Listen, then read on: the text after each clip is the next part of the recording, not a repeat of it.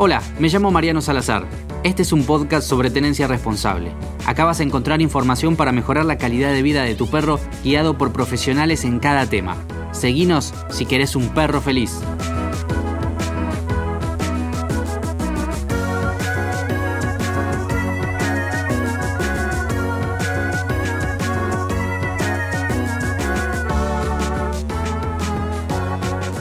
Lamentablemente muchas de las personas que conviven con sus perros en la ciudad no disponen del tiempo necesario para dedicarles y por eso a veces recurren a paseadores para suplir las necesidades de estos y mejorar su calidad de vida.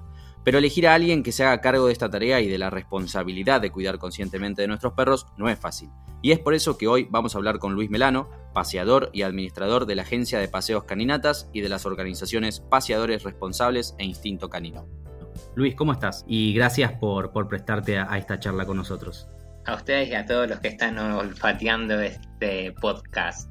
Bueno, seguramente son muchos. Acá está Pepo, que ya está en su cucha ahí descansando y, muy atento a lo, que, a lo que decís. Y quiero preguntarte, Luis, eh, primero y principal, ¿existe algún registro de paseadores o alguna forma de poder identificarlos y contactarlos más allá del boca a boca, que creo que debe ser lo más común hoy en día?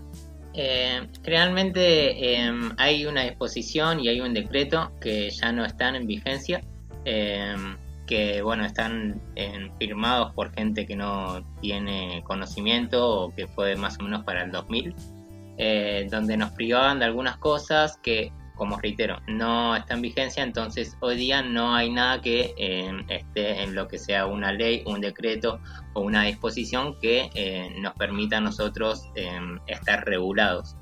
Este, pero sí, cuando hablamos de contactarlos más allá del boca en boca, están estas organizaciones en las que pertenezco, como hay otras más obviamente, pero dentro de todas las más reconocidas es un grupo de Facebook llamado Paseadores Responsables, donde ahí se administran justamente eh, dónde, está dónde está la persona, dónde está, eh, qué días va a salir a pasear, eh, las conductas del perro y bueno, ahí se va coordinando quiénes son las personas que podrían llegar a trabajar a ese perro.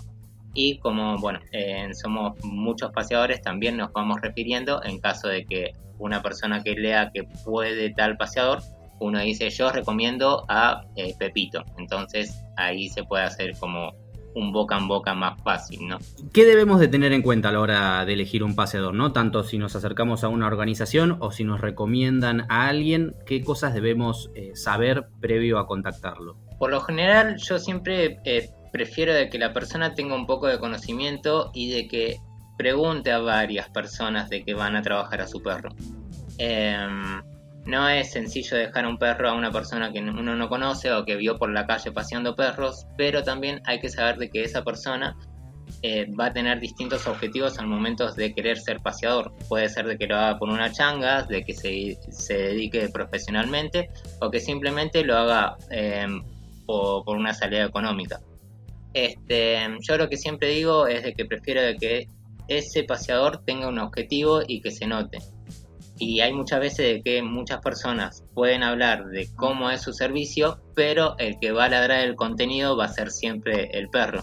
Muchas veces nos encontramos nosotros, como paseadores de que eh, nos dicen, no, mi perro está abajo de la puerta y está templando, no quiere salir a hacer el paseo. Entonces hay un indicio ahí que hay algo mal. No significa que sea el paseador, pueden ser justamente los responsables del perro, justamente lo que hay que trabajar es ver qué es lo que está pasando, cómo para, eh, para poder sacar a flote a, ese perro, ¿no? Por eso en el momento de tener, que hay que tener en cuenta es que, es que hay que ver qué es lo que nuestro perro nos está ladrando, nos está comentando con su forma de, caminar, sus maneras de, comportarse con otros perros. Eh, el perro nos dice todo. Recién eh, mencionabas acerca de, bueno, de la profesionalidad, de saber desde qué lugar lo hace eh, el paseador. ¿Cuáles son las cosas que, debemos poder exigirle a un paseador a la hora de darle la responsabilidad de, nuestro perro?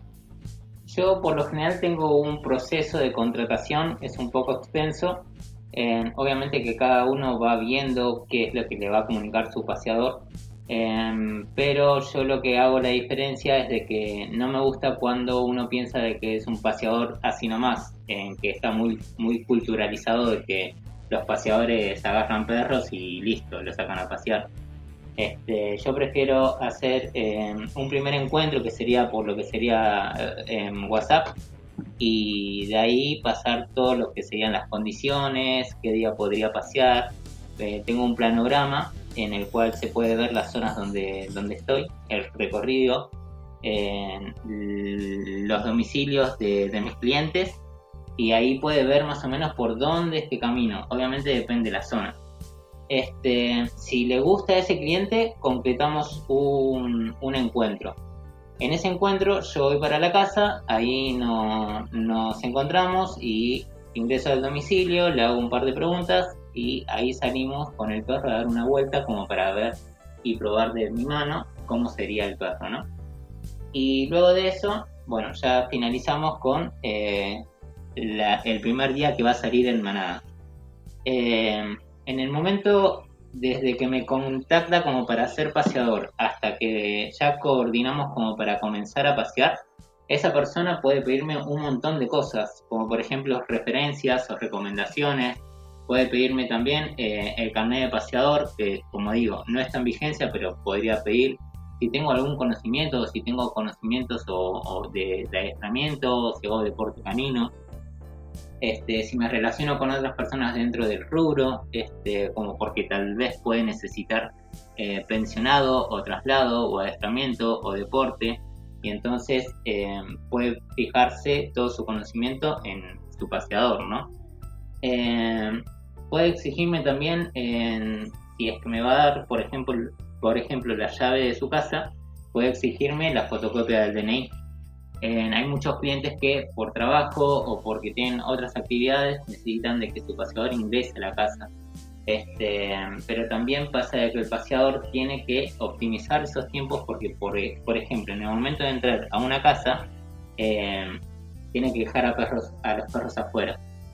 Eh, y ahí se tiene que hacer un plan dentro de la casa, como por ejemplo, eh, dónde están las toallas por si en el medio del paseo hubo una lluvia o si hay que darle alguna medicación o ponerle agua y comida, prender algún electrodoméstico, cosas parecidas como para que el perro esté en confort hasta que llegue su, responsable. Este, por lo general se piden desde las dos partes.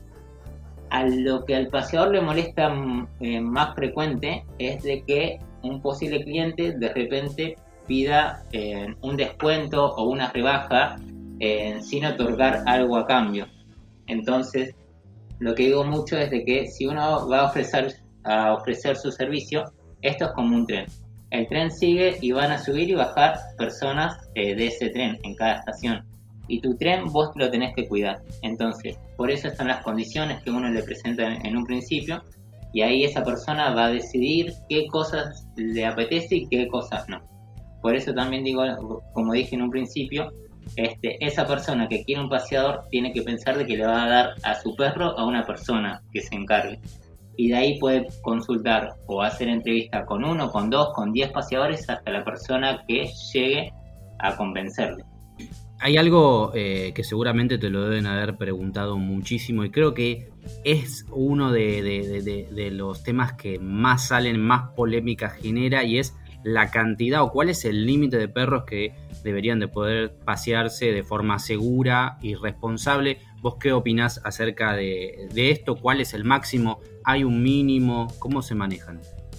Em, hay distintos estilos de, paseos, están los que son en vehículo, los que son por hora, los personalizados, los individuales, los que em, van a caniles o van a plazas. Este, hay un gamaje bastante amplio. Eh, como en el adiestramiento hay distintos, como por ejemplo el clásico, el luring, el positivismo. Hay varias formas de cómo poder llegar al perro. Lo mismo digo que, em, por ejemplo, está el famoso dicho que, dice el perro es el fiel reflejo de su dueño. Y yo digo, por ejemplo, entre los paseadores, eh, la manada es el fiel reflejo de su paseador. Em, hay muchas veces donde un paseador por una cuestión de, necesidad económica empieza a rebajar su precio y tal vez, por así decirlo, lo cobra a un 50% del promedio normal. Y tal vez tiene 20 perros y no se da cuenta de que está desgastando mucho su cuerpo. El cuerpo de uno es la herramienta de trabajo, con ese sale a pasear. Y bueno, pueden pasar días como, como que hayan muchas lluvias o que incluso te resbales y te caigas, pueden haber, puede haber una, una pelea de perros. El tema es básicamente de que uno tenga la conciencia de cuánto es el límite que uno puede llegar a pasear, desde el lado psicológico como el lado físico. Yo, por ejemplo, estoy eh, bastante tranquilo al momento de pasear un promedio de entre 8 y 10 perros. Eh, pero hay gente que entiende que su límite es 4, como hay gente que dice mi límite va a ser 20. Yo lo que digo con esto es de que em, cada uno respete, obviamente, su cuerpo, pero trabajamos en manada y como manada tenemos que respetar a, los distintos eh, miembros del equipo y tenemos que respetar más que nada a los perros que están em, pasando por ciertos procesos. Hay algunos perros que en el momento de salir, por ejemplo, se encuentran que son súper miedosos con em, personalidades de perros que son muy agresivos. Entonces estamos trabajando en una situación de un perro de que está potenciando su agresividad y el otro está potenciando su miedo. Entonces eso es lo que yo digo que hay que ir sabiendo cómo, cómo llevarlo hay mucha gente que también viene caminando y de repente te dice uno, dos, tres, ocho perros. Hasta ocho perros podés llevar. ¿Qué, haces paseando a 10, por ejemplo? Eh, obviamente que también depende de cómo uno se lo exprese o se lo diga o cómo uno se quiera eh, encascar en esa situación.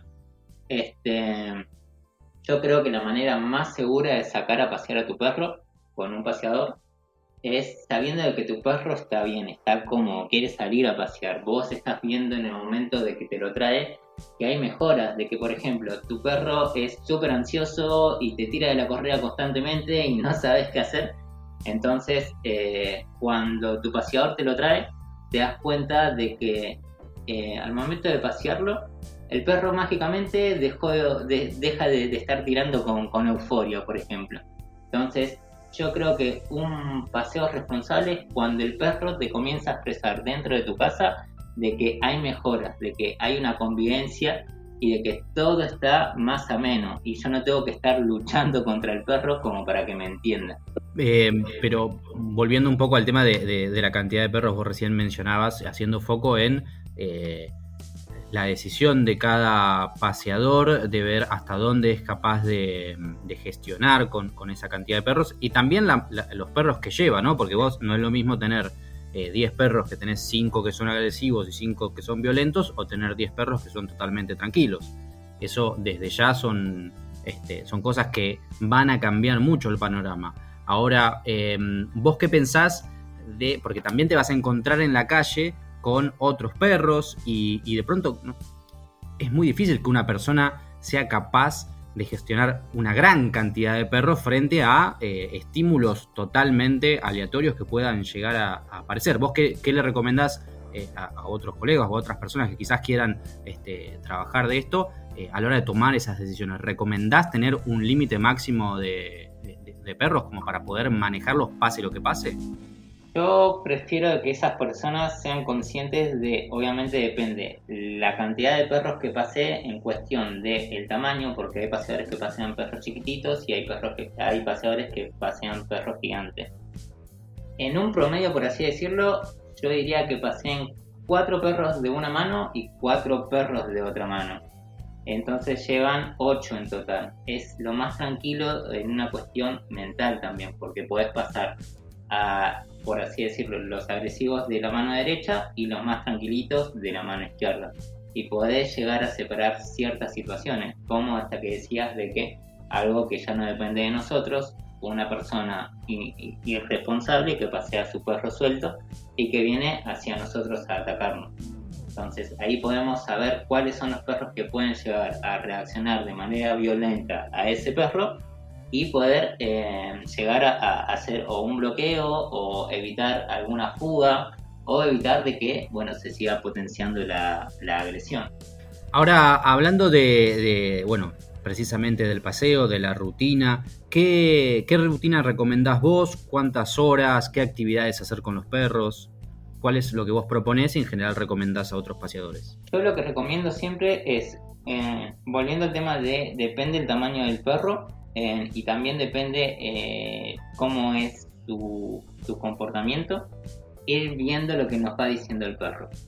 Pero en un promedio yo prefiero de que el perro pase un dos horas sería lo, lo debido este, y con respecto a alguna que otra actividad, yo en mi caso particular prefiero salir a pasear y que sea constante eh, el paseo, que no haya, no, haya, no haya parque o no haya canil. Prefiero salir a caminar y trabajar eh, en la manada. Yo en mi manada prefiero generarle eh, un rol a cada uno. Por ejemplo, puedo tener un perro que sea un poco miedoso y de que no tenga ninguna, ninguna reacción en agresión. Pero necesito tener yo tal vez un perro en la manada de que eh, pueda suplir esa, esa falta del perro miedoso. Entonces, tal vez ese perro que es agresivo es el que yo necesito como para que el perro que es un poco miedoso pueda estar un poco más ameno, generar un equilibrio. Como también, por ejemplo, puedo tener un canalizador, un perro que eh, pueda llegar a hacer que el agresivo esté mucho más tranquilo, ya a través del juego o trabajos de olfato. Pero yo le dedico mucho trabajo a lo que sería el tema de la obediencia. Este, trabajo mucho más que nada en cómo se ve un paseador en la calle, porque estamos muy expuestos. Entonces pasa de que yo tengo que trabajar con ocupo un espacio grande en la manada, entonces tengo que lograr de que la gente no se sienta ni invadida eh, ni en peligro, eh, entonces hay que ir viendo, por ejemplo, de que yo me corra hacia el lado del cordón y que la persona pase más allá de que estoy llevando tal vez 300 kilos de, fuerza eh, y que sea como medio, medio tonto, por así decirlo, de que yo me tenga que correr y que la otra persona pase, porque hay que ver obviamente la situación en, ese momento. Tal vez mis perros están súper relajados y yo les digo a la derecha y los perros obedecen y comandan y pasa la persona con total tranquilidad y yo sigo. ¿Cómo puede ser de que esos perros estén totalmente locos y enseguecidos con, la situación y no puedan moverme yo al cordón? Entonces yo trabajo mucho en lo que se ve en lo exterior y en la pulcridad en, el tema de los movimientos, porque bueno, hay mucha gente que ve al paseador y ya cree que lo está maltratando por alguna que otra cosa, y lo más típico es por un movimiento de correa. Hablabas de cómo es el proceso de eh, adaptación de la persona, vos conoces este, al, responsable del perro, se juntan, vas a la casa, ves como todo eso. Ahora, ¿cómo es el proceso de adaptación de un perro nuevo a, un grupo de paseo? Em, ahí, por ejemplo, en mi caso particular, em, yo trabajo mucho con lo que sería el cliente y más que nada con la familia porque el perro que va a salir sale con un lenguaje y es el lenguaje que le dio su familia antes de salir de esa puerta y que me lo entregue. Entonces yo tengo que saber cuál es el lenguaje, cuáles son los comandos, cuál es la rutina, los hábitos, las costumbres que tiene ese perro al momento de salir. Yo tengo que conocer también a mi manada, no puedo de repente meter a cinco perros nuevos en, la manada y querer que, venga un sexto, no porque no estoy respetando eh, a, la manada en sí. Entonces, em, cuando ese perro va a salir, yo tengo que saber cuáles son los que posiblemente llegan a tener alguna agresión hacia el perro y saber si ese perro también va a salir eh, en agresión o tranquilo. Por lo general, yo lo que prefiero hacer es que la persona venga conmigo en una primera salida y que me acompañe si es que hay algún estilo de inseguridad que me acompañe todo el paseo con el perro, ellos atrás con, el, eh, con, su perro y yo con toda la manada adelante. Así comienzan a, adaptarse con el tema del, olor, de los movimientos y que el cliente también esté tranquilo. Pero en el momento del encuentro hay que saber de que el perro que sale de su casa sigue estando en su territorio y yo tengo una manada. En el momento que estoy invadiendo su territorio puede llegar a haber algún que otro conflicto Entonces lo que tengo que trabajar es de que el perro que va a ingresar en la manada esté lo más tranquilo o lo más relajado posible y de que mi manada tampoco le responda de una manera agresiva. Todo pasa por los ojos, así que si el perro puede ver de que la manada está tranquila y, ve que, que, quieren invitarlo al juego o de que hay, o sea, no, no hay ningún estilo de agresión, el perro va a querer venir. Entonces, por lo general es de que el perro salude desde su trasero eh, metiendo su hocico como para saludarse, ¿no? Lo típico que hacen los perros. Así uno por uno hasta conocerse todos y después, por ejemplo, a toda la manada la llevo de una mano, de la mano derecha, por ejemplo, y al perro nuevo de la mano izquierda.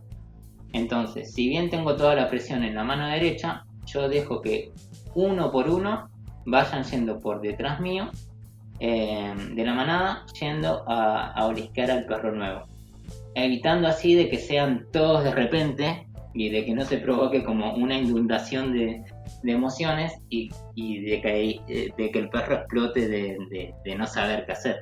Entonces vamos uno por uno por detrás hasta que el perro nuevo ya se siente como en confort y de ahí yo dejo que el perro comience a oler también.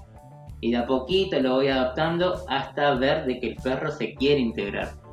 Entonces, por lo general es darle un tiempo, tal vez una semana, dos semanas, porque también hay que entender que cada perro tiene su proceso. Tal vez hay perros que lo sacan rapidísimo, como tal vez hay perros de que son súper tranquilos, que van eh, queriendo adaptarse y pueden llegar a tardar hasta un mes, porque también depende de las veces que salga la manada. Tal vez eh, en los paseadores es un problema cuando sale un perro una vez por semana cuando todos, salen cinco veces o tres como mínimo.